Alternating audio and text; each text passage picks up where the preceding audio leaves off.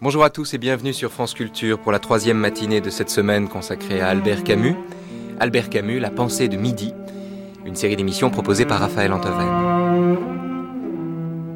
Camus désigne à la fin de L'homme révolté la pensée de midi, la pensée de l'heure où l'ombre est la plus courte, comme, en somme, l'art de faire tenir ensemble l'absurde et l'action, la révolte et la pratique, de porter l'exigence plus haut que ceux qui, mus par la seule éthique de conviction, croient bêtement qu'il suffit de ne pas transiger pour être irréprochable.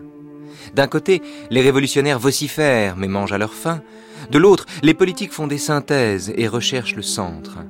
Camus, lui, la belle âme pourtant lucide, se tient droit et seul, non pas au centre, mais au milieu de la foule, attendant comme le salut le jour qui ne viendra pas, où tout homme saura souffrir des douleurs qui lui sont épargnées sans pour autant être dupe de sa propre souffrance. C'est d'abord l'homme de théâtre que vous entendrez aujourd'hui dans des archives où Albert Camus évoque le choix de ses acteurs, l'échec de ses pièces, en particulier le malentendu et l'état de siège, les raisons d'être de Caligula et son bonheur, enfin, de jouer au metteur en scène.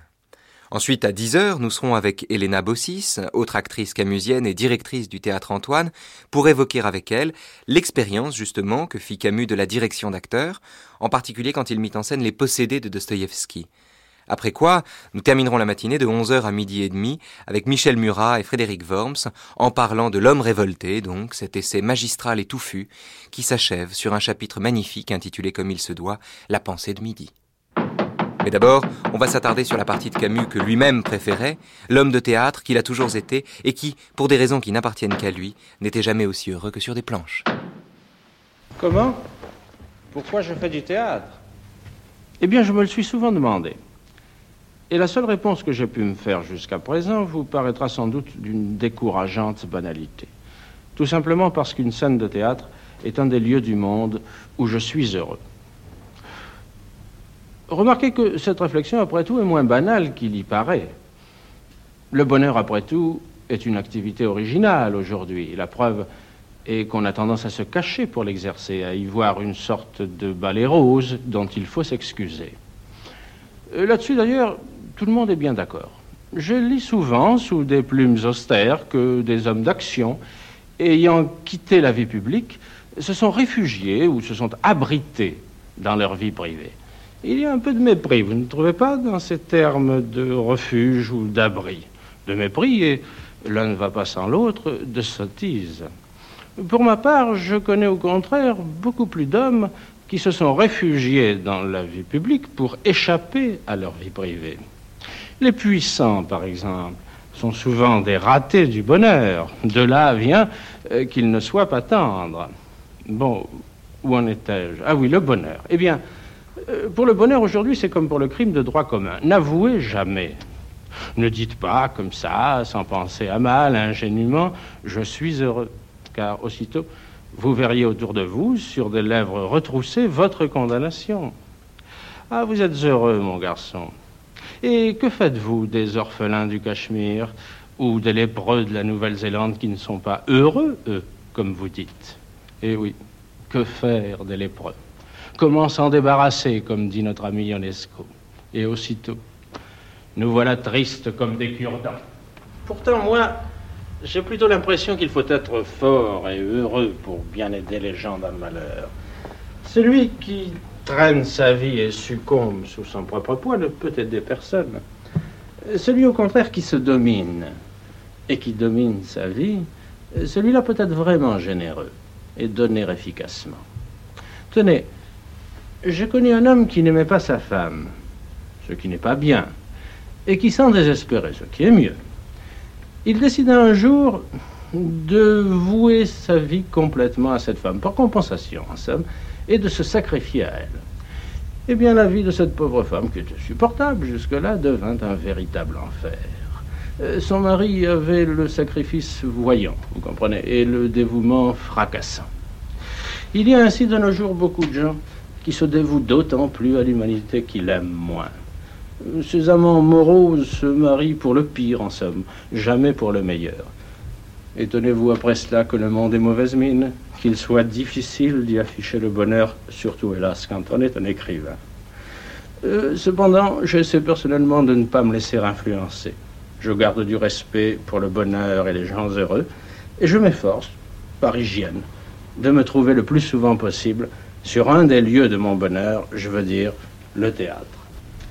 En 1936, ayant réuni une troupe d'infortune, j'ai monté dans un dancing populaire d'Alger une série de spectacles qui allaient de Malraux à Dostoïevski en passant par Échille.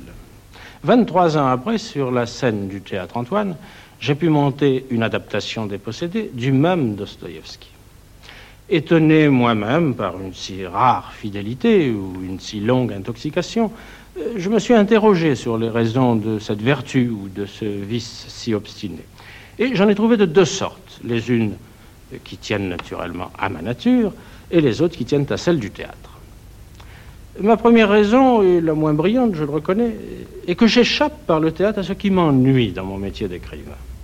Supposez que vous vous appeliez Fernandel ou Alican ou Brigitte Bardot ou plus modestement Paul Valéry. Vous auriez naturellement votre nom dans le journal. Et à partir du moment où l'on a son nom dans le journal, l'encombrement commence. Le courrier se rue, les invitations pleuvent, il faut répondre, et la moitié du temps se passe à refuser de le perdre. Une grande partie de l'activité humaine est aujourd'hui consacrée à dire non de toutes les manières. N'est-ce pas idiot? Certainement, c'est idiot, mais c'est ainsi que nous sommes punis de nos vanités par la vanité elle-même.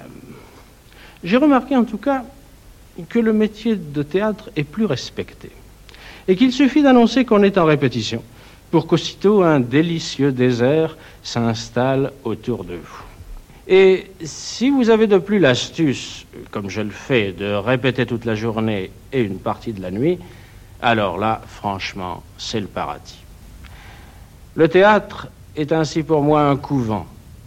L'agitation du monde meurt au pied de ses murs, et à l'intérieur de l'enceinte sacrée, une communauté de moines travailleurs voués à un seul but, tournés vers une seule méditation, prépare inlassablement l'office qui sera célébré pour la première fois. Entendons-nous, les acteurs en tant que personnes sont aussi décevants que n'importe quelle créature humaine, y compris d'ailleurs le metteur en scène. Et d'autant plus décevants parfois qu'on s'est laissé aller à beaucoup les aimer. Mais les déceptions, si déceptions il y a, surviennent presque toujours après la période de travail, quand chacun retourne à sa nature solitaire. On dit dans ce métier où l'on n'est pas très fort sur la logique, et on le dit avec la même conviction, que ce qui gâte les troupes, c'est le succès, ou bien au contraire, que ce qui gâte les troupes, c'est l'échec. Il n'en est rien. Ce qui gâte les troupes, c'est presque toujours la fin de l'espoir qui, pendant les répétitions, les tenait réunis. Car cette communauté n'est si étroitement unie que par la proximité du but ou de l'enjeu.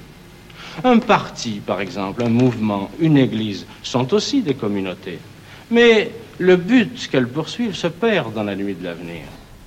Mais pour en rester aux considérations personnelles, je dois ajouter que le théâtre m'aide à fuir l'abstraction qui menace tout écrivain. De même qu'au temps où je faisais du journalisme, je préférais le travail des mises en page sur le marbre des imprimeries à la rédaction de ces sortes de prêches qu'on appelle éditoriaux. De même, j'aime qu'au théâtre, l'œuvre s'enracine au niveau des praticables, des projecteurs, des toiles et des objets. Je ne sais qui a dit que pour bien mettre en scène une pièce, il fallait connaître le poids des décors par les bras. C'est une grande règle d'art. Et pour ma part, j'aime ce métier, qui m'oblige à considérer en même temps que la psychologie des personnages la place d'une lampe ou d'un pot de géranium, le grain d'une étoffe, le relief et le poids d'un caisson qui doit monter au cintre. Et lorsque mon ami Maillot dessinait les décors des possédés, nous étions d'accord pour penser qu'il fallait commencer par des décors construits, un salon lourd, des meubles, enfin le réel, et pour enlever peu à peu la pièce vers une région plus élevée, moins enracinée dans la matière, pour styliser en somme le décor. La pièce se terminerait ainsi dans une sorte d'irréelle folie, mais elle serait partie d'un lieu précis et chargé de matière. N'est-ce pas la définition même de l'art? Non pas le réel tout seul, ni l'imagination toute seule, mais l'imagination à partir du réel. C'est là, en tout cas, ce que m'apprend le théâtre. Voilà, vous venez d'entendre Albert Camus dans l'émission Gros Plan qui lui était consacrée, enregistrée au Théâtre Antoine en 1959. Albert Camus parle bien du théâtre comme d'un remède à l'abstraction, donc une façon pour lui de passer l'œuvre au tamis du réel, de confronter l'idée à la pratique et de donner par là même à la pensée la souplesse d'une interprétation. Il dit du théâtre et du football qu'ils ont été ces deux universités.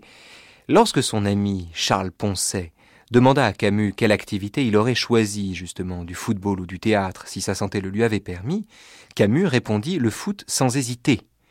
Mais l'histoire raconte qu'un jour, sur un stade d'Alger, Camus, qui était gardien de but, bloqua de la poitrine le tir d'un avant-centre adverse et s'évanouit entre les poteaux. Il fera donc du théâtre, en espérant d'abord traduire sur les planches le désir qui est le sien de, ce sont ses propres termes, diminuer la somme de malheur ou d'amertume qui empoisonne les hommes, et depuis le théâtre du travail, où à vingt ans et plus, adaptant Malraux, Gorky, Machiavel et Balzac, Camus découvre le bonheur des mises en scène, jusqu'à la mise en scène ultime des possédés de Dostoïevski au théâtre Antoine, dont nous parlerons tout à l'heure avec Elena Bossis, l'existence de Camus est inséparable de l'expérience théâtrale. Un peu comme s'il fallait à la fois des planches et du vertige à ce Français d'Algérie sans certitude. Alors je vous propose maintenant d'écouter Camus poursuivant sa réflexion sur le théâtre au micro de la radiodiffusion française. Albert Camus, vous avez réussi au théâtre la chose la plus difficile qui soit. Vous avez transposé dans votre œuvre dramatique des problèmes auxquels vous cherchez désespérément une solution, et euh, vous l'avez fait sans jamais tomber dans le travers de la pièce à thèse, de l'horrible pièce philosophique. Vous avez créé des personnages qui existent vraiment. C'est il me semble que, comme tous les Méditerranéens, vous aviez le théâtre dans le sang. J'ai appris sur les planches que le théâtre s'embarrasse de peu de choses, de la toile pour les décors et pour la pièce, des caractères et un langage. Certains critiques se sont obstinés à voir dans votre Caligula l'illustration, qu'ils reconnaissaient d'ailleurs magnifique, de théories philosophiques. J'y vois plutôt l'étude d'un caractère et aussi la peinture de ce déchirement atroce qu'est le passage de l'adolescence à l'état d'homme. J'aimerais que vous me disiez si à mon tour je suis dans l'erreur. Caligula n'est en effet que la peinture d'un caractère tel qu'il convient, il me semble, au théâtre, c'est-à-dire simplifié et poussé à bout d'un mouvement irréversible. Pour le reste, j'avoue que je ne sais pas ce qu'est une pièce philosophique. Pour peu que vous vous éleviez un peu au-dessus du lit aujourd'hui, on crie à la métaphysique mais je vous proposerai seulement trois sujets de méditation. Premièrement, il n'y a pas plus d'idées générales et plutôt moins dans le théâtre contemporain que dans Échille ou dans Shakespeare. Deuxièmement, s'il m'est arrivé d'entendre parfois des cours de philosophie au, théâtre, c'est presque toujours sur les scènes de nos boulevards. Et troisièmement, on confond trop souvent le théâtre écrit et le théâtre d'idées. Si vous n'écrivez pas le mélange d'argot et d'onomatopée qui fait le fond des conversations parisiennes, si vous vous efforcez seulement d'écrire correctement, alors vous êtes un penseur. Qu'importe d'ailleurs, il reste qu'il n'y a pas de théâtre sans grand langage et que ce but idéal est celui vers lequel nous devons tendre. Copo l'avait compris avant tout autre, et c'est grâce à lui que le théâtre a été tiré d'un demi-siècle de vulgarité et rendu à ce qu'il est réellement, c'est-à-dire la forme suprême de l'art littéraire. Le malentendu a été monté par Marcel Héran au Maturin en 1943, mais l'œuvre est pourtant bien postérieure à Caligula. Oui, elle a été écrite en 1942. Cinq années et une guerre la séparent de Caligula. En chemin, les coquetteries se sont perdues et il a fallu le vrai courage de mon ami Héran pour songer à représenter cette pièce à rides. Oui, le malentendu marque à mon avis un très grand pas vers un classicisme très pur, dépouillé. Il me semble que vous avez pris avec cette pièce un très grand risque. Je veux dire que vous avez fait très largement crédit à la subtilité à la compréhension des spectateurs. Je sais qu'il est de règle de feindre une belle humilité à l'égard du public. En ce qui me concerne, je place cependant mon humilité ailleurs, je dirais simplement qu'un auteur dramatique n'a pas à suivre le public, mais à se faire suivre de lui. Le malentendu n'est pas une pièce réussie. Elle l'est beaucoup moins que l'état de siège, par exemple, et j'en referai volontiers tout le deuxième acte. Mais je peux vous assurer au moins qu'elle eût été totalement manquée si j'avais essayé seulement de la rendre plus aimable. La plus belle scène du malentendu, qui est pour moi une très belle pièce, cher Camus, c'est, je crois bien, cette scène du troisième acte où Maria, venue à l'auberge pour retrouver son mari, apprend de Martha que son mari est au fond de la rivière où sa sœur et sa mère l'ont jeté. Et au cours de cette scène entre les deux femmes, Martha dit à Maria C'est maintenant que nous sommes dans l'ordre, celui où personne n'est jamais reconnu. C'est là une réplique bien terrible. La prenez-vous en charge personnellement Je veux dire, exprime-t-elle seulement le désespoir de Martha ou aussi en même temps votre vision du monde Eh bien, bien entendu, il y a au moins une part d'entre nous qui ne sera jamais reconnue. Mais pourquoi cela serait-il désespérant La seule conclusion à en tirer est qu'il ne faut pas aggraver un tel ordre par le mensonge et la simulation. Celui qui ment, quelles que soient ses raisons, est tué. Voilà le sujet du malentendu, voilà l'ordre dont je parle. Qui dira que cet ordre est bas? Et s'il n'est pas bas, quelle raison de désespérer? Vous avez dit au cours d'un entretien avec M. Daubared, publié je crois dans les nouvelles littéraires, que l'objet de tout artiste créateur était de peindre les passions de son temps. Et vous ajoutiez, aujourd'hui les passions du siècle sont des passions collectives, parce que la société est en désordre ne trouvez-vous pas naturel et même légitime que l'homme s'insurge contre tout ce qui tente à annihiler son destin personnel au profit d'un destin collectif? Je le trouve naturel et légitime. Et cette lutte d'une vérité charnelle contre les abstractions de la puissance me paraît au contraire la passion centrale de ce temps. Passion si haute d'ailleurs qu'elle m'a paru propre à mériter la forme du mystère ou de la moralité, et c'est ce que j'ai fait avec l'état de siège, pièce essentielle pour moi par ce, chemin, je voulais, cher Camus, en venir à celui des personnages des justes qui me semble exprimer cette révolte, le personnage de Dora qu'incarnait de façon inoubliable Maria Cazares. Et j'aimerais que vous nous permettiez de faire entendre cette scène qui est très émouvante, la scène où Dora comprend que l'on ne peut à la fois lutter pour instaurer la justice et accomplir son destin personnel, vivre son amour. Ce n'est pas de ta faute. Je lui ai fait du mal. Beaucoup de mal. Sais-tu ce qu'il me disait l'autre jour Il répétait sans cesse qu'il était heureux. Oui. Mais il m'a dit qu'il n'y avait pas de bonheur pour lui hors de notre communauté. Il y a nous, disait-il, l'organisation, et puis il n'y a rien. C'est une chevalerie. Quelle pitié, Dora. Il reviendra. Non. J'imagine ce que je ressentirais à sa place. Je serais désespéré. Et maintenant Ne l'es-tu pas? Maintenant Je suis avec vous, je suis heureux comme il l'était. C'est un grand bonheur. C'est un bien grand bonheur. Ne penses-tu pas comme moi? Je pense comme toi. Et alors pourquoi es-tu triste? Il y a deux jours, ton visage resplendissait, tu semblais marcher vers une grande fête. Aujourd'hui. Aujourd'hui, je sais ce que je ne savais pas. Tu avais raison, ce n'est pas si simple. Je croyais que c'était facile de tuer, que l'idée suffisait, le courage. Et je ne suis pas si grand, je sais maintenant qu'il n'y a pas de bonheur dans la haine. Tout ce mal, tout ce mal en moi et chez les autres. Le meurtre, la lâcheté, l'injustice. Ah, il faut, il faut que je le tue. Mais j'irai jusqu'au bout, plus loin que la haine. Plus loin?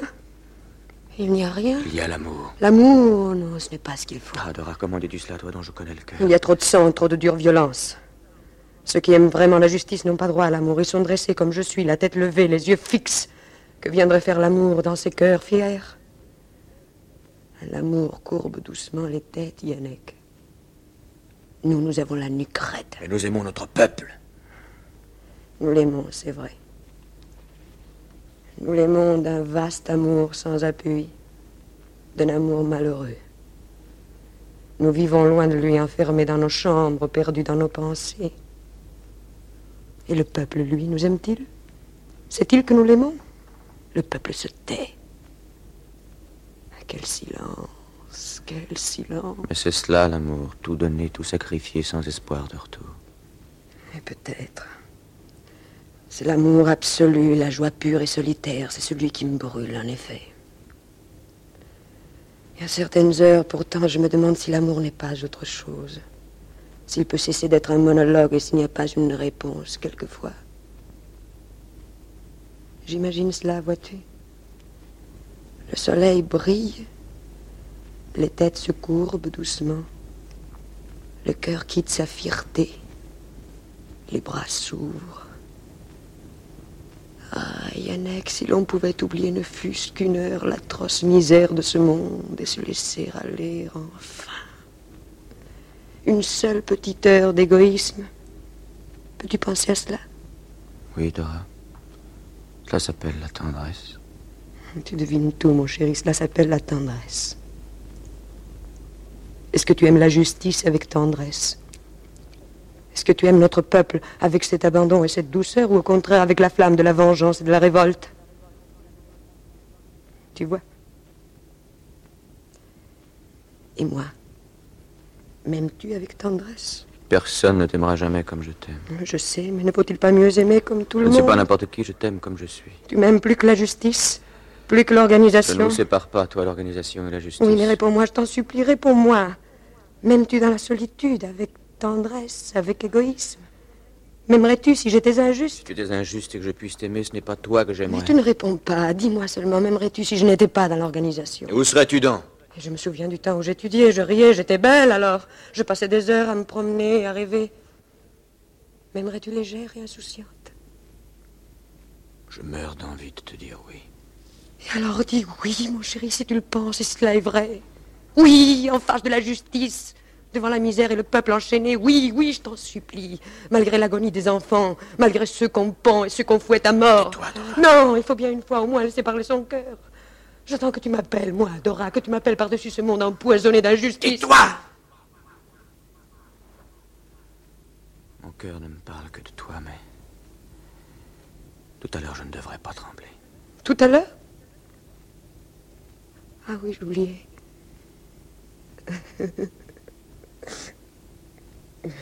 non, c'est très bien, mon chéri. Ne sois pas fâché, je n'étais pas raisonnable. C'est la fatigue. Moi non plus, je n'aurais pas pu le dire. Je t'aime du même amour un peu fixe dans la justice et les prisons. L'été, Yannick Tu te souviens? C'est l'éternel hiver. Nous ne sommes pas de ce monde, nous sommes des justes. Il y a une chaleur qui n'est pas pour nous. Ah, pitié pour les justes. Oui. C'est là notre part. L'amour est impossible. Mais je tuerai le grand-duc. Il y aura alors une paix. Pour toi comme pour moi. La paix. Quand la trouverons-nous? Le lendemain.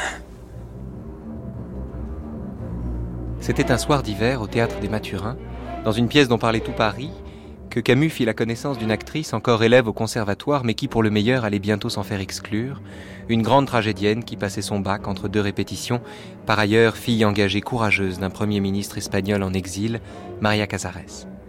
Quelques mois plus tard, toujours au Maturin, elle incarna Martha, l'héroïne détestable du malentendu, dans une mise en scène de Marcel Errand sous l'œil fasciné de Camus qui, dans son premier roman, La mort heureuse, avait déjà donné le prénom de Marthe à celle qui incarnait en partie les fautes de sa première épouse, Simone Yé. Trois semaines avant la générale, ils allèrent au bras l'un de l'autre à une fête, dans l'appartement de Charles Dulin, rue de la Tour d'Auvergne, en compagnie de Sartre et Beauvoir, et ils y dansèrent jusqu'au petit matin du 6 juin 1944. En ce qui le concerne, le malentendu de Camus fut un échec cuisant, avec sifflets, articles méchants et mal écrits, etc. Mais Camus n'en avait cure, l'amour l'avait rendu raisonnable. J'ai mis dix ans à conquérir ce qui me paraît sans prix, un cœur sans amertume, note-t-il dans ses carnets à ce moment-là. Personnellement, j'ai reçu à l'occasion de cette pièce la joie la plus grande qu'un auteur puisse recevoir, celle d'entendre porter son propre langage par la voix et l'âme d'une merveilleuse actrice, à la résonance exacte qu'on lui avait rêvée. Cette voix que je dois à Maria Casares me suffisait tout à fait. Ils ne seraient plus jamais vraiment loin l'un de l'autre. Malgré son amour du théâtre, il faut admettre que Camus n'était pas un grand dramaturge. Le philosophe livre pourtant dans ses pièces une version vivante de ses contradictions essentielles. Les justes, c'est-à-dire, pour la première distribution, Maria Casares, Serge Reggiani et Michel Bouquet, qui racontent l'histoire d'un meurtrier délicat, incapable de tuer des enfants, contiennent toute la morale sublime de l'homme révolté, dont la gauche méprise l'indiscipline et dont la droite vomit l'idéalisme. Le malentendu montre qu'il suffirait de dire la vérité pour ne pas être tué, et propose une version originale des conflits insolubles qu'il faut surmonter pour faire la paix. L'état de siège, enfin, où l'on voit un géant cruel s'emparer d'une ville pour y imposer la terreur, prolonge à coup sûr les incertitudes et le désarroi de la peste. Mais pour tout dire, les justes ne sont pas un chef-d'œuvre. Le malentendu a surtout été mal compris et l'état de siège, cette histoire à dormir debout, fut à juste titre un échec total. N'était Caligula, géniale parabole sanglante sur la démesure et l'orgueil, dont l'idée lui vint à la lecture de Suétone et de Jean Grenier, le théâtre de Camus ne serait plus guère représenté aujourd'hui. Alors je vous propose maintenant d'écouter Albert Camus interprétant Caligula, en particulier la deuxième scène de l'acte 3, dans un dialogue entre Caligula et Scipion, qui est en fait, pour tout dire, un dialogue entre Camus et lui-même. Caligula, jusque-là immobile, s'ébroue. Accordez mes enfants, vos vœux seront exaucés. Il s'assied en tailleur sur le piédestal, un à un, les patriciens se prosternent, versent leur obole et se rangent à droite avant de disparaître. Le dernier, troublé, oublie son obole et se retire. Mais Caligula d'un bond se remet debout. Eh, viens, viens, viens ici, mon garçon. Adorer, c'est bien, mais enrichir, c'est mieux. Merci, cela va bien. Si les dieux n'avaient pas d'autre richesse que l'amour des mortels, ils seraient aussi pauvres que le pauvre Caligula. Et maintenant, messieurs, vous allez pouvoir partir et répandre dans la ville l'étonnant miracle auquel il vous a été donné d'assister. Vous avez vu Vénus, ce qui s'appelle voir avec vos yeux de chair et Vénus vous a parlé. Allez, messieurs. Mouvement des patriciens, Caligula, une seconde. En sortant, prenez le couloir de gauche, dans celui de droite, j'ai posté des gardes pour vous assassiner. Les patriciens sortent avec beaucoup d'empressement et un peu de désordre. Les esclaves et les musiciens disparaissent. Et Lycon menace Scipion du doigt. Scipion, on a encore fait l'anarchiste. Scipion, tu as blasphémé, Caius. Caligula, qu'est-ce que cela peut bien vouloir dire? Scipion, tu souilles le ciel après avoir ensanglanté la terre. Hélicon, ouh, mais ce jeune homme adore les grands mots. Il va se coucher sur un divan. Késonia, comme tu y vas, mon garçon. Il y a en ce moment dans Rome des gens qui meurent pour des discours beaucoup moins éloquents. Scipion, j'ai décidé de dire la vérité à Caius. Késonia, eh bien, Caligula, cela manque à ton règne, une belle figure morale. Caligula intéressé. Tu crois donc au Dieu, Scipion? Scipion, non. Caligula, alors je ne comprends pas pourquoi es-tu si prompt à dépister les blasphèmes. Scipion, je puis nier une chose sans me croire obligé de la salir ou de retirer aux autres le droit d'y croire. Caligula, mais c'est de la modestie, cela. C'est de la vraie modestie, mon cher Scipion, que je suis content pour toi, et puis envieux, tu sais, car c'est le seul sentiment que je n'éprouverai peut-être jamais. Scipion, ce n'est pas moi que tu jalouses, ce sont les dieux eux-mêmes. Caligula, si tu le veux bien, cela restera comme le grand secret de mon règne. Tout ce qu'on peut me reprocher aujourd'hui, c'est d'avoir fait encore un petit progrès sur la voie de la puissance et de la liberté. Pour un homme qui aime le pouvoir, la rivalité des dieux a quelque chose d'agaçant. J'ai supprimé cela. J'ai prouvé à ces dieux illusoires qu'un homme, s'il en a la volonté, peut exercer sans apprentissage leur métier ridicule. Scipion, mais c'est cela le blasphème, Caius. Caligula, non, Scipion, c'est de la clairvoyance. J'ai simplement compris qu'il n'y a qu'une façon de s'égaler aux dieux, il suffit d'être aussi cruel qu'eux. Scipion, il suffit de se faire tyran. Caligula, mais qu'est-ce qu'un tyran? Scipion, une âme aveugle. Caligula, cela n'est pas sûr, Scipion. Mais un tyran est un homme qui sacrifie des peuples à ses idées ou à son ambition. Moi, je n'ai pas d'idée. Et je n'ai plus rien à briguer en fait d'honneur et de pouvoir. Si j'exerce ce pouvoir, c'est par compensation. Scipion, à quoi? Caligula, à la bêtise et à la haine des dieux. Scipion, la haine ne compense pas la haine, le pouvoir n'est pas une solution, et pour moi je ne connais qu'une façon de balancer l'hostilité du monde. Caligula, quelle est-elle? Scipion, la pauvreté. Caligula soignant ses pieds, bah, il faudrait que j'essaie de celle-là aussi. Scipion, en attendant, beaucoup d'hommes meurent autour de toi. Caligula, si peu, Scipion, vraiment. Sais-tu combien de guerres j'ai refusées? Scipion, non. Caligula, trois. Et sais-tu pourquoi je les ai refusées? Scipion, parce que tu fais fi de la grandeur de Rome. Caligula, non parce que je respecte la vie humaine. Scipion, mais tu te moques de moi, Caius. Caligula, ou du moins, je ne la respecte plus que je ne respecte un idéal de conquête. Mais il est vrai que je ne la respecte pas plus que je ne respecte ma propre vie. Et s'il m'est si facile de tuer, c'est qu'il ne m'est pas difficile de mourir. Non. Plus j'y réfléchis, plus je me persuade que je ne suis pas un tyran. Scipion, qu'importe si cela nous coûte aussi cher que si tu l'étais. Caligula. Si tu savais compter, tu saurais que la moindre guerre entreprise par un tyran raisonnable vous coûterait mille fois plus cher que les caprices de ma fantaisie. Scipion, mais du moins ce serait raisonnable, et l'essentiel est de comprendre. Caligula ne comprend pas le destin. Et c'est pourquoi je me suis fait destin. J'ai pris le visage bête et incompréhensible des dieux. C'est cela que tes compagnons de tout à l'heure ont appris à adorer. Et c'est cela le blasphème, Caius. Mais non, Scipion, c'est de l'art dramatique. L'erreur de tous ces hommes, c'est de ne pas croire assez au théâtre. Il serait sans cela qu'il est permis à tout homme de jouer les tragédies célestes et de devenir Dieu. Il suffit de se durcir le cœur. Scipion, peut-être en effet, Caius. Mais si cela est vrai, je crois qu'alors tu as fait le nécessaire pour qu'un jour, autour de toi, des légions de dieux humains se lèvent implacables à leur tour et noient dans le sang ta divinité d'un moment. Késonia, Scipion. Caligula laisse Késonia. Tu ne crois pas si bien dire, Scipion. J'ai fait le nécessaire. J'imagine difficilement le jour dont tu parles, mais j'en rêve quelquefois. Et sur tous les visages qui s'avancent alors du fond de la nuit amère, dans leurs traits tordus par la haine et l'angoisse, je reconnais en effet avec ravissement le seul Dieu que j'ai adoré en ce monde, misérable et lâche comme le cœur humain. Et maintenant, va-t'en, tu en as beaucoup trop dit. J'ai encore les doigts de mes pieds à rougir, c'est la presse. Tous sortent sauf Hélicon qui tourne en rond autour de Caligula, absorbé par les soins de ses pieds.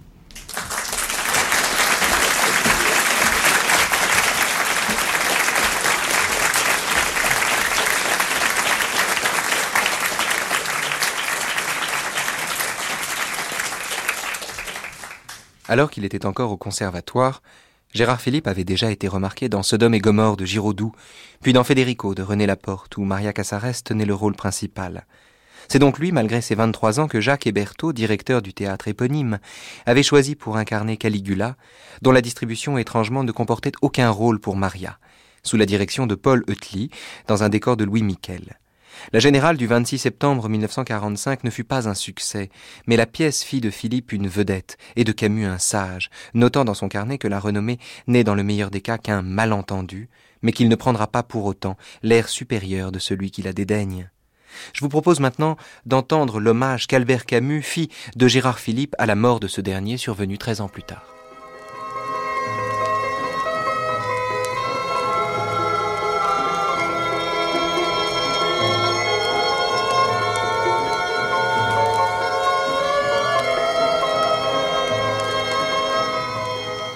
À l'hommage que rend ce soir la radiodiffusion télévision française à Gérard Philippe, en réunissant quelques-uns de ses amis, s'associe Albert Camus.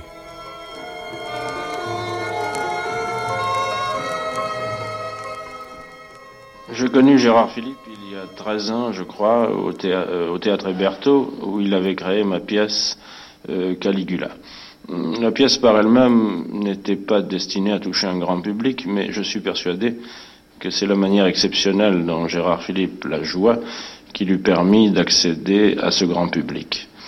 Depuis, je n'ai pas eu l'occasion de travailler avec Gérard Philippe, qui s'était consacré au cinéma et qui, lorsqu'il paraissait sur une scène, paraissait sur celle du théâtre national populaire. Euh, c'est un métier où l'on ne voit que les gens avec qui on travaille ou bien ses amis les plus intimes. Mais c'est pourquoi Gérard Philippe est resté pour moi. Euh, ce grand jeune homme qui est rentré en 1946 dans mon bureau et qui, avec un mélange de timidité souriante et d'enthousiasme communicatif, euh, me déclara qu'il avait lu le rôle de Caligula et qu'il était sûr de le jouer euh, à ma satisfaction. Et je dois dire que le fameux charme de Gérard Philippe, qui devait imposer la pièce au public, a commencé à jouer d'abord sur moi.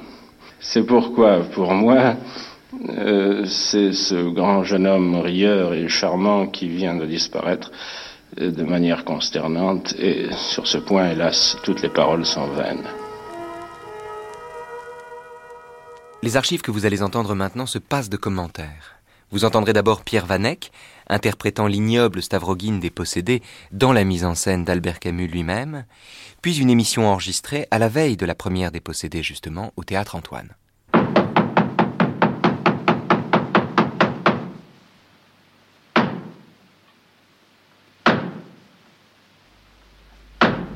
Bon. Voici. J'ai écrit un récit qui me concerne et que je vais rendre public. Ce que vous pourrez dire ne changera rien à ma décision. Cependant, je voudrais que vous soyez le premier à connaître cette histoire. Et je vais vous la dire. Oh, bouchez-vous les oreilles Donnez-moi votre parole de ne pas m'écouter, je parlerai.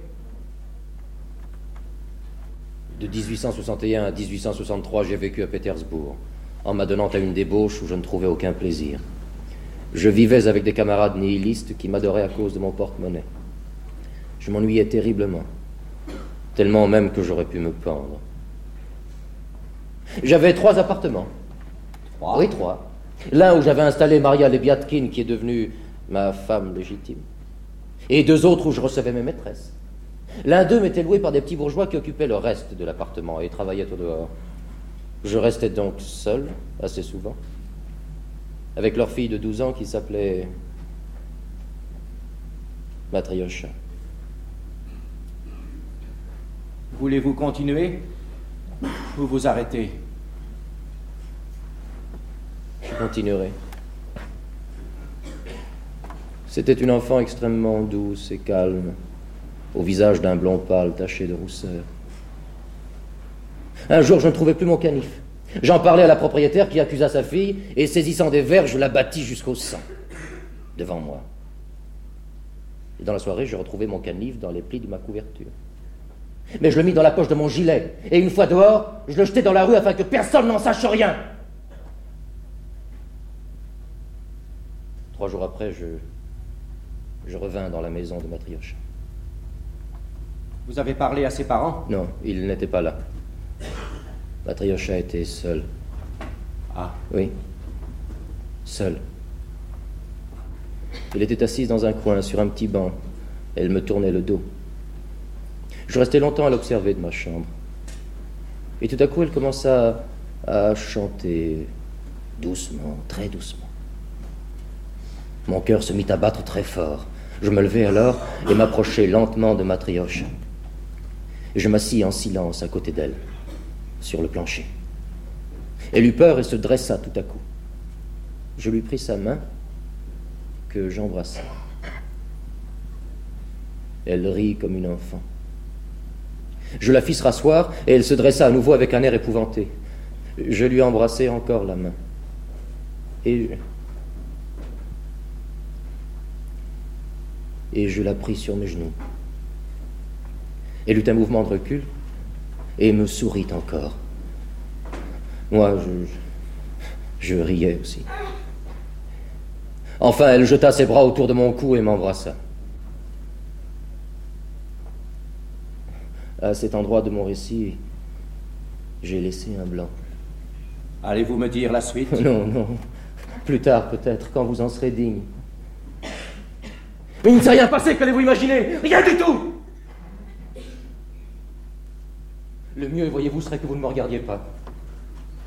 Et n'épuisez pas ma patience.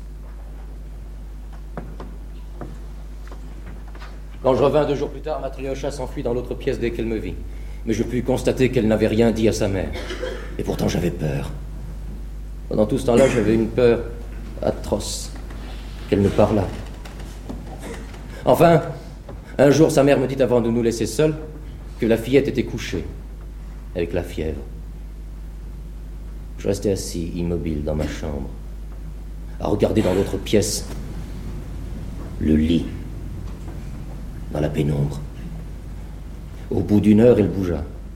Elle sortit de l'ombre, très amaigrie dans sa chemise de nuit, et vint sur le seuil de ma chambre. Et là, hochant la tête, elle me menaça de son petit poing frêle. Puis elle s'enfuit, je l'entendis courir sur le balcon intérieur de la maison. Je me levai alors et la vis disparaître dans un réduit où l'on gardait du bois. Je savais ce qu'elle allait faire. Et vous aussi Oui. Oui Mais je me rassis et me forçais à attendre 20 minutes Je me souviens que sur un, un géranium à côté de moi, une minuscule araignée rouge cheminait lentement. Quand les 20 minutes furent écoulées, je me forçais à attendre encore un quart d'heure. Et en sortant, je regardais par une fente à l'intérieur du réduit. Patriocha s'était pendu.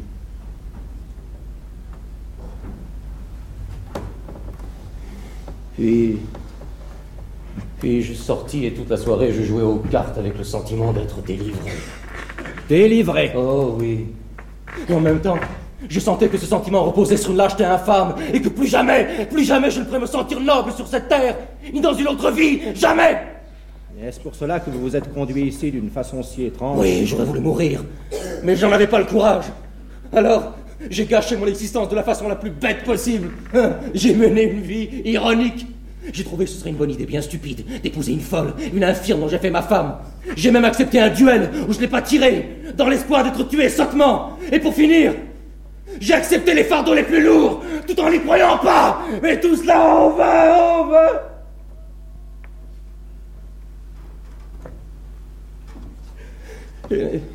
Et, maintenant, je vis entre deux rêves. L'un où sur des îles heureuses, au milieu d'une mer lumineuse, les hommes s'éveillent et s'endorment. Innocent. L'autre où je vois Matrioche, amaigri, me menaçant de son petit poing. Son petit poing. Oh, je voudrais effacer un acte de ma vie et je ne le peux pas.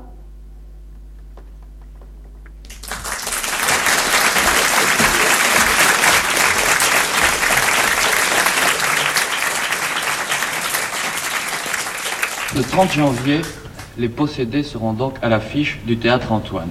On serait tenté de dire encore du Dostoïevski. Albert Camus, pourquoi encore du Dostoïevski? Eh bien, je crois que c'est parce qu'il y a eu beaucoup d'adaptations théâtrales de Dostoïevski, mais, ou du moins c'est l'impression qu'on en a. Mais finalement, il n'y en a pas tellement eu. Parce que, à part euh, l'adaptation que Copo a fait des frères Karamazov, que j'ai monté moi-même d'ailleurs il y a près de 20 ans, et d'autre part l'adaptation des Possédés qui a été faite par une jeune compagnie, dans des conditions d'ailleurs très remarquables. Plus, je crois, l'adaptation de L'Éternel Marie par Jacques Mauclerc, il n'y a pas tellement eu. Ah, j'ai oublié l'adaptation d'Humilié et Offensé, euh, qui a été produite récemment à Paris. Mais enfin, il n'y en a pas eu tellement. Pourquoi cet auteur qui n'a jamais écrit pour le théâtre exerce-t-il, euh, si j'ose dire, un certain sex appeal sur les hommes de théâtre? Eh bien, sex appeal à part, n'est-ce pas? Je crois que c'est parce que il est véritablement un homme de théâtre. Il procède par dialogue, il procède par indication de mise en scène extrêmement précise, et la durée de ses romans n'a rien à voir avec la durée romanesque telle que, par exemple, Tolstoï l'a installée dans ses livres. C'est une, une sorte de temps par explosion, par raccourci, par condensation, et par conséquent, c'est le temps dramatique par excellence. Et Je suppose que bien qu'un fil théâtral court dans les possédés, vous vous êtes trouvé devant d'énormes difficultés matérielles. C'est quand même un roman qui fait plus de 1000 pages. Oui, Je crois qu'il en fait 1200 à peu près. Et naturellement, ça a supposé quelques sacrifices. Ceci dit, euh, je dois dire que j'ai été considérablement aidé par ce que j'appellerais la technicité de Dostoïevski en ce qui concerne le théâtre. C'est-à-dire que chaque scène est amenée euh, d'une manière qu'un auteur dramatique envierait, et chaque scène se termine aussi par des coups de théâtre qu'il a suffi pour moi d'emmagasiner en somme. Il y a dans les possédés une foule de personnages dans le roman. Vous avez dû être obligé d'en sacrifier quelques-uns, je suppose. Eh bien, si curieux que ça paraisse, je n'en ai pas sacrifié beaucoup. Je veux dire que j'en ai sacrifié peut-être six ou sept et qui encore m'ont paru secondaires. Pour tous les autres, ils figurent dans l'adaptation et tous leurs actes, ou toutes leurs scènes, si l'on peut dire, se trouvent reportés du roman dans l'adaptation. Les possédés, c'est un titre séduisant, mais que signifie-t-il exactement? Est-ce qu'il contient le sujet de la pièce? Il contient le sujet de la pièce et c'est une allusion à l'écriture, à un passage de Saint Luc exactement, où il est fait allusion à euh, des possédés par le démon euh, que finalement Jésus et par conséquent l'Évangile a guéri. Vous reconnaissez là naturellement la grande pensée, la grande croyance de, de Dostoïevski. J'ai vu les affiches et le nom d'Albert Camus figure en plus gros caractère que celui de Dostoïevski. Vous ne vous êtes donc pas effacé derrière Dostoïevski et c'est une pièce d'Albert Camus ou une œuvre de Dostoïevski? Eh bien, moi, je n'ai pas vu les affiches parce que je n'ai pas eu le temps de m'en occuper. Et lorsque je les ai vues, j'ai fait remarquer que le contraire aurait dû être fait. Par conséquent, je m'efface réellement devant Dostoïevski. Simone Berriot, vous avez ouvert le théâtre Antoine au possédé et je crois qu'il faut souligner que c'est un acte courageux. Pas courageux en soi de monter les possédés, surtout pas de monter une pièce de Camus que j'attends déjà depuis des années, car j'ai eu ici beaucoup d'auteurs. Évidemment, euh, Camus n'était pas venu. Alors voilà, nous montons les possédés. Euh, c'est une entreprise très difficile, en effet, très coûteuse aussi, qui va exiger tout de même du public un peu de patience. D'abord, il faut lui demander de venir à 8 heures du soir. Ça, ça sera difficile. Oui, bien sûr. Et puis, enfin, j'ai tout de même été très gâtée, parce que tout de même, souhaitant une pièce de M. Camus, il m'a apporté une pièce qui dure trois heures et quart. Mais c'est une pièce et demie. C'est merveilleux, je suis très gâtée. D'ailleurs, je suis persuadée que aussi bien le public du théâtre Antoine, qui m'est très fidèle, que tout le public d'ailleurs, sera très gâté et sera ravi. Je ne peux pas vous demander, Albert Camus, de nous présenter 26 personnages, mais au moins quelques-uns de vos acteurs. Eh bien, je vais d'abord vous présenter dans l'ordre d'entrée en scène M. Pierre Blanchard, que vous connaissez naturellement. Mhm. Et qui connaît bien Dostoïevski, et qui doit un de ses plus grands succès, un film avec Dostoïevski. De vous, André ben, déclare dans le programme Pierre Blanchard est un homme qui a une ombre. Oui, et les explications qu'il lui en donne, qui donne à cette la palissade, sont extrêmement flatteuses. Alors je vous recommande de ne pas les prendre trop au sérieux parce que euh, André Aubé est un très grand ami et un très grand poète. Mais je crois justement qu'on peut se fier au jugement de ceux qui sont à la fois des poètes et des amis. C'est une opinion. oui. C'est une opinion que nous partageons. Et maintenant, je vais vous présenter Madame Tania Balachova, qui, dans l'ordre d'entrée en scène, suit M. Pierre Blanchard. Madame Balachova est russe, comme vous savez, par conséquent, toute désignée pour figurer dans les possédés. Et elle aime son rôle. Oh, c'est un rôle fort attachant, avec ses deux passions, l'une pour son fils Nicolas Stavrogin, et puis la deuxième qu'elle a cachée pendant 20 ans pour Stépan Trofimovitch Blanchard. Et toujours dans l'ordre d'entrée en scène, je vous présente Michel Bouquet, qui joue le révolutionnaire nihiliste Pierre Verkovensky. Et qu'en pense-t-il de ce. Ben, je pense que c'est le plus possédé de tous, le plus démoniaque de tous ces démoniaques. Donc le plus effarant. Il ne me reste plus qu'à vous présenter Pierre Vanek, qui dans cette pièce joue le rôle d'un aristocrate décadent, Stavrogin. Que pouvez-vous nous dire de ce rôle? Eh euh, Ce qui m'a passionné dans le rôle, d'abord, euh, je crois que c'est un des plus grands parmi les héros de roman. Et puis ensuite, euh, c'est un personnage actuel. À l'époque où le, où le roman a été écrit, c'était un personnage prophétique.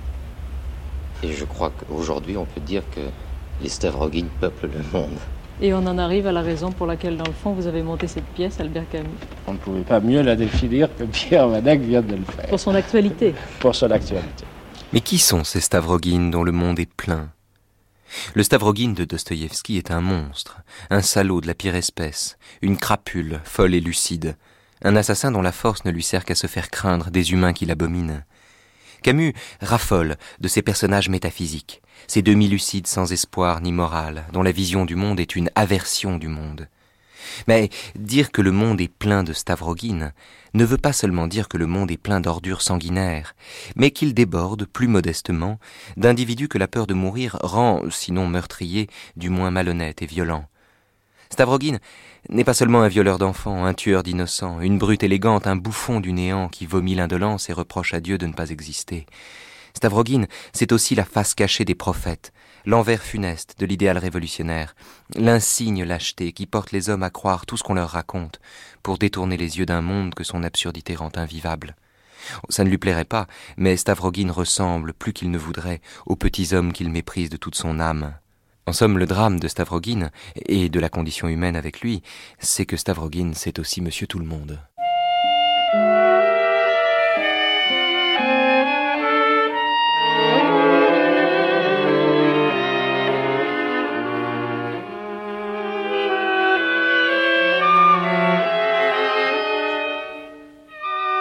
Acteur à 20 ans, auteur dramatique à 30 et metteur en scène à 40, Albert Camus est un homme de théâtre complet. Il est un de ceux pour qui le théâtre a de l'importance, c'est-à-dire qu'il est un de ceux pour qui le théâtre est à la fois un texte, un jeu, une présence, une délivrance. Camus sait qu'on peut mesurer le niveau d'une civilisation, entre autres, au niveau de son art dramatique. Il sait aussi par quel secret détour le comédien parle pour tous. C'est donc à Albert Camus que nous demanderons de tirer la conclusion de cette émission. Ce texte, lu par Albert Camus, est extrait du mythe de Sisyphe. La convention du théâtre, c'est que le cœur ne s'exprime et ne se fait comprendre que par les gestes et dans le corps, ou par la voix qui est autant de l'âme que du corps. La loi de cet art veut que tout soit grossi et se traduise en chair.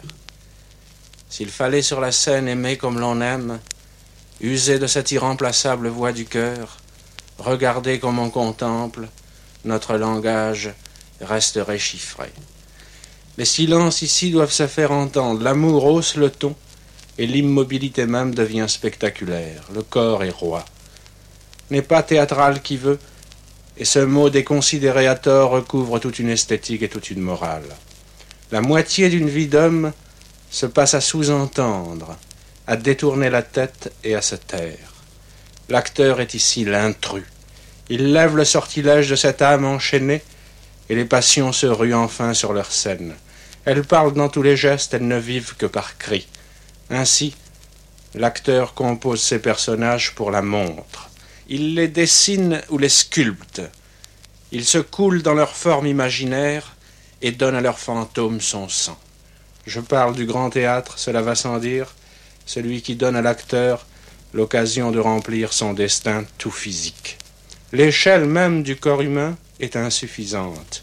Le masque et les coturnes, le maquillage qui réduit et accuse le visage dans ses éléments essentiels, le costume qui exagère et simplifie, cet univers sacrifie tout à l'apparence et n'est fait que pour l'œil. Par un miracle absurde, c'est le corps qui apporte encore la connaissance. Du personnage absurde, l'acteur a par suite la monotonie, cette silhouette unique, entêtante, à la fois étrange et familière, qu'il promène à travers tous ses héros.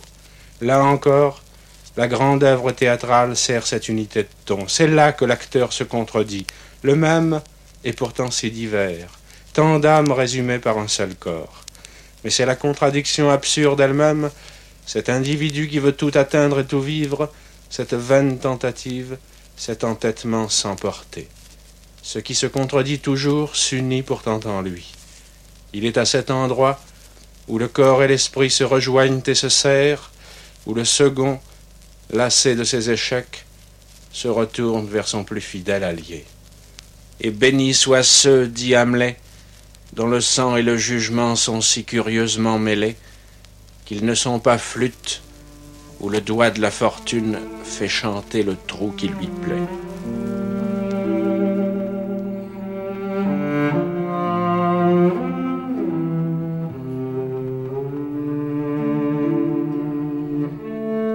Voilà, nous arrivons au terme de cette heure d'archives consacrée à Albert Camus et sa passion pour le théâtre. Mais nous allons continuer ce matin dans le cadre de cette semaine d'hommage à Albert Camus à parler du théâtre, puisque dans quelques instants, c'est avec Elena Bossis, le témoignage d'Elena Bossis, que nous prolongerons cette matinée. Elena qui partagera avec nous le souvenir de Camus metteur en scène, avant de changer de décor à 11h et de conclure cette matinée par une émission sur l'homme révolté, en compagnie de Frédéric Worms et de Michel Murat.